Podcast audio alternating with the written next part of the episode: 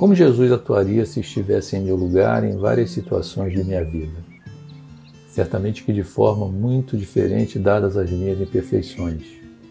Mas e essas imperfeições são razão suficiente para cruzarmos os braços e não buscarmos atuações mais condizentes com a edificação do bem? Olá, amigos, que nesse dia abençoado estejamos todos na paz do nosso Mestre Jesus. Me chamo Leonardo Musmano e faço parte do grupo de estudos dos Fundamentos da Doutrina Espírita. O trecho sobre o qual vamos trabalhar nesse podcast se encontra na primeira carta de Paulo aos Coríntios, mais precisamente no seu capítulo 12, versículo 27, no qual o apóstolo declara: Ora, vós sois o corpo de Cristo e sois os seus membros, cada um por sua parte. Antes de aprofundarmos um pouco mais o tema, vale a pena conhecermos alguns aspectos das cartas de Paulo aos Coríntios. Para isso, extraímos pequenos trechos do livro Evangelho por Emmanuel, Comentários às Cartas de Paulo, sexto volume de uma série publicada sob a coordenação de Saulo César Ribeiro da Silva, e que é uma coletânea de todos os comentários do benfeitor Emmanuel sobre o Evangelho, e nesse tomo específico sobre as cartas de Paulo. O livro nos conta o seguinte sobre as cartas de Paulo aos Coríntios. As cartas escritas à comunidade em Corinto demonstram uma grande afeição do apóstolo dos gentios para com essa comunidade, que ele fundara e que visitara várias vezes.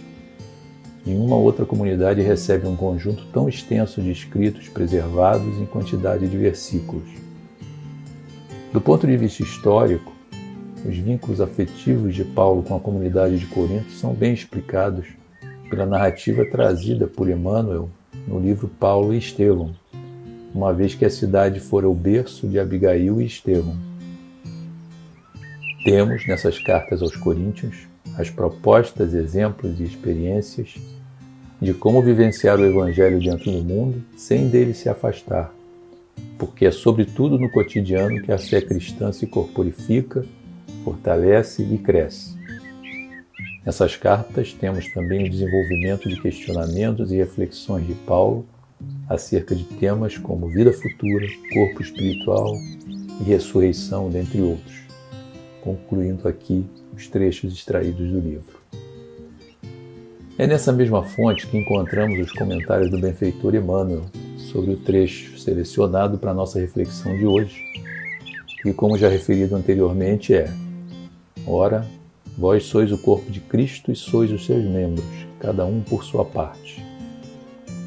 Diz o benfeitor Emmanuel. O Evangelho não nos convida à confiança preguiçosa nos poderes do Cristo, qual se estivéssemos assalariados para funcionar em claques, em apoiadores de adoração vazia. O apóstolo Paulo faz-nos sentir toda a extensão da responsabilidade que nos compete à frente da Boa Nova Cada cristão é parte viva do corpo de princípios do Mestre, com serviço em particular. Não te iludas assim, fixando-te exclusivamente em afirmações labiais de fé no Senhor, sem adesão do próprio esforço ao trabalho edificante que nos foi reservado. Sentindo, pensando, falando, e ainda nessa ou naquela ocorrência, é indispensável compreender que é preciso sentir, pensar, falar e agir como se o Mestre estivesse sentindo, pensando, falando e agindo em nós e por nós. Alguém provavelmente dirá que isso seria atrevida superestimação de nós próprios. Entretanto, apesar de nossas evidentes imperfeições, é forçoso começar a viver no Senhor para que o Senhor viva onde nos cabe viver. É indispensável nos convençamos definitivamente de que não fomos chamados às construções de espiritualidade para desempenhar mera função de espectadores. Jamais escorarmos-nos na ideia de imperfeição pessoal para demitir-nos do trabalho a fazer.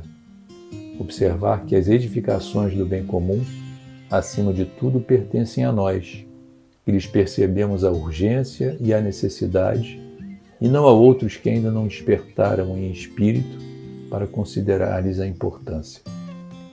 Reconhecermos que se a doutrina espírita nos serve e auxilia de inúmeros modos, é natural que ela chegue até nós, esperando venhamos a conhecer e praticar a nossa obrigação de auxiliar e servir. Para isso, perguntemos diariamente a nós mesmos como faria Jesus o que estamos fazendo, porque, sendo o Cristo o dirigente e mentor de nossa fé, todos nós, servos dele, somos chamados no setor da atividade individual a defini-lo e tratá-lo como fiel, com fiel expressão. Conclui o benfeitor Emmanuel. Com base, portanto, nos comentários feitos pelo benfeitor, posso levar como importante recomendação que as minhas imperfeições não são razão suficiente para que eu cruze os braços e não busque atuações mais condizentes com a edificação do bem e, portanto, mais condizentes com os ensinamentos e exemplos do Cristo. Muita paz a todos.